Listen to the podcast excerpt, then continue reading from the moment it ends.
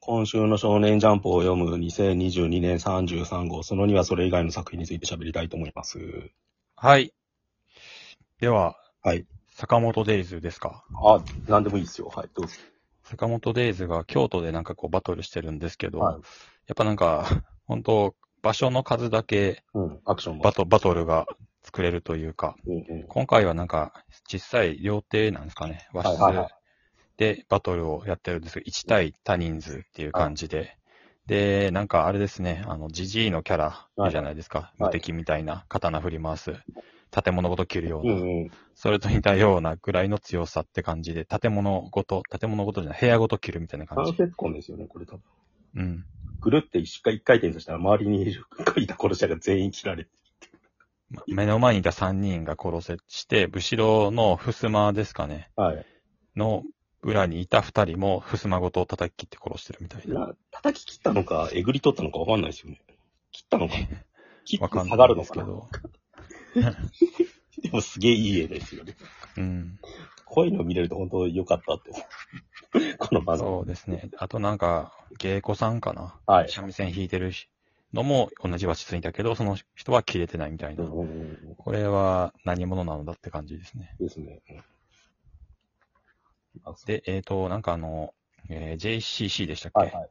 の寮に潜入してるんだけど、その一人意見が違うイケメン風の子がいるんだけど、うんが、えっ、と、敵側、スラー側の、スラーに入りたい子だったみたいなうんうんうんことが明かされたっていう回でしたね。うん。はいまあ、もうバトルがあるだけで映えますね、画面が。本当にパラパラパラめくっててもすごいうんうん止まるっていうか、目に。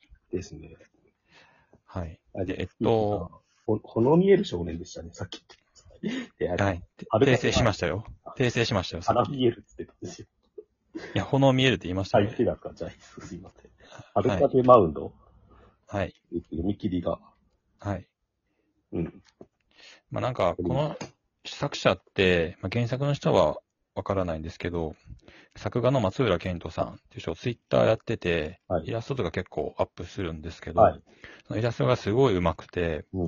で、なんか少年漫画描くようなタイプでもないくらい、なんかこう、はいそういう繊細な、えー青年誌的なイラストを普通に描くんですよね。うん。で、そういう、その、なんていうか、あのー、能力のある人というか、素養のある人が、なぜか少年漫画にそういう固執してるのが面白いなっていう。え今回の話もすごい王道の少年野球漫画ー、じゃないですか、その兄弟関係で。うん。うん。まあ、タッチですよね、この、これだけ見たら。足立みつるだなと俺も思ってて。うんうん。で、あのー、自分、実はずっと、しばらくす、うん何年間の間、あのーや野球が上手くなれなくて悩んでたけども、それやり方が間違ってて、目覚めて、すげえ強くなるみたいな、はいそういうわかりやすいお話。うん。連載になってもおかしくないけど、もうこの作者は本当にこの漫画を描きたいのかなってちょっと思ったりはしますね、なんか。手足が異常に長くて細いのがなんか、よくわかんないですよね。性癖なのか、これ も。堀越こ先生の人の、それとも、この漫画に合わせてこういう絵にしてるのか。それはでもそうじゃないですか、その、うんアンダースローをし描きたかったみたいな。それがなんか、ちょっとだけ引っかかるというか、面白いんだけど。うん。あとはどうですかね。ロボコンが、はい。えっ、と、またフィギュアに関連したコラボ読み切りみたいになってて、うん。話自体はそのこフィギュアが実は意識持っていて、ロボコンと話すようになるみたいな、うん。トイストーリーみたいな話って。この人なんか先週 T シャツの話とか書いてたんでしたっけ先週だったかなああ、コラボ T シャツみたいな。あーなんか商品が出るたびに、この、やってますよね。テレフォンショッピング的な、はいはい。アニメ化した P P、PR 漫画みたいな感じのことを、もまあ、もともとあれじゃないですか。お約束のネバーランド書いてましたじゃないですか。はい。だからなんか得意なんでしょうね。うんで。もアニメ化した時にこれ意味わかんないだろうね、こういうのいっぱい。うん。それは面白かったって話です。はい。赤ば、赤根話がようやくなんか、ああ、やりたいことが分かったなっていう感じがしましたけど。あーうんそうなんか、要はこ、これって、あのー因縁の相手、親を追放した王師匠。うんうん。と対峙するっていうとこじゃないですか。はいはいはいこれって多分、あのワンピースで言うと、最初のゾロとミホークの戦いみたいな感じで、一、はいは回多分負けるんですよね。うん負けこれこれの勝ち負けは分かんないですけど。うんで、もう、次は負けねえからっつって何年後かに再戦してはい勝つみたいな。うん。ことなんだろうなっていう気がしました。なるほど。はい。まあようやくなんか大き大きなストーリーが見えたっていう感じがして、読みやすくなったかなとは思いますけど、うん。とはいえやってることが落語なんでね、うん。はい。ボトル漫画の ように、こう、なかなか読めないっていうのがありますね。なるほど。はい。ですかね、今回。そうですね。まあ、逃げ上手も良かったし、うんエイリアンズエリアがなんかバトル漫画として、うん。すごい見や読みやすいし、優秀ですよね。ただ、その代わり宇宙人を出してる意味があんまなくなりつつあるのが、うん悩ましいとこですよね。SF 感がないっていうかさ。そうですね。うんまあでも、まあ今回はこれでいいんじゃないですか。この後、また異能力のそうですね。こう何なのかっていう面白さをもうちょっと出してうんうん。いってもらえれば、まだまあ安定感はありますよ。うん、いいんじゃないかな。はい成馬さん、すごいスマホが良かったんですよね。すごいスマホがいいっていうより、なんだっけ、モウラだっけはい。スマホ使いの iPhone の戦いがなんか、いちいちおかしいっていうか、うん、このキャラクターをなんかかけるのすげえなって。うんこれよく、要するにさ、み頭脳バトルになっていくわけじゃないですか、どんどん話が進むと。はい。すごいスマホを使った。でも、うんモーラって頭を、なんかその行動がさ、なんかさ、あまりにあ、なんなんていうんですか、短絡的すぎるからさ、読めないっていうか、行動を。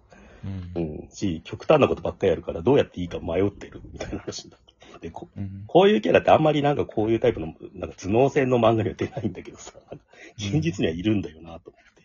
うんで、なんかこの漫画でひ、なんか生々しさみたいなのをすげえ感じたキャラですよね。ほとんど初めて。うんこれを描けるんだ、この人って思って。デスノートだとなんか、うん。まあでもこういうやつこういうやつじゃないけど、その、頭あんま良くないけど、能力を手に入れて破滅するみたいなやつやっぱ出てきはしますよね。大体そういうのはかませにすぐ終わるんだけど、うんこんなにい、なんかい、み、ダメなやつなんだけど、妙な魅力があるじゃないですか、これ。もう裏って。うん。それが面白くて、なんかどうすんだろうって思って読んでますけど。なるほど。うん。それが、だから漫画としてのっていうか、面白いキャラクター描いてるなっていう気がしうん。ますね。わかりました。あと思い出したんですけど、うんブラッククローバーも、なあと 2, 2ヶ月ぐらいしたら帰ってくるんですよねうん。。なるほど。はい。今週はそんな感じでしょうか。そうですね。じゃあ、はい次は、えっと、今週の富樫義弘先生のツイッターを読むですけれど、はい。えっと、あと一週とかなんですよ。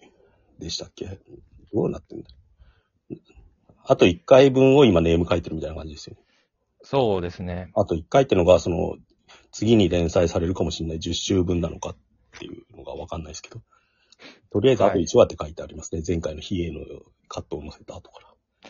そうですね。まあ、つ富樫先生、ツイッターを、あの、始められてから、うん毎日毎日、うん。えー下書きなのか、ちょっともう、あ荒く書いただけのものの原稿を1ページずつアップしてるんだけど、それが、えー9話分までアップされて、今10話目の、えー14ページとはかいぐらいでしたっけ、そうですね。まだアップされてうんアップされてるんですよね。だからあと5日ぐらいしたら、こういう下書きというか、ネームというか、当て、当てだけを書いたものなのかが全部アップし終わると。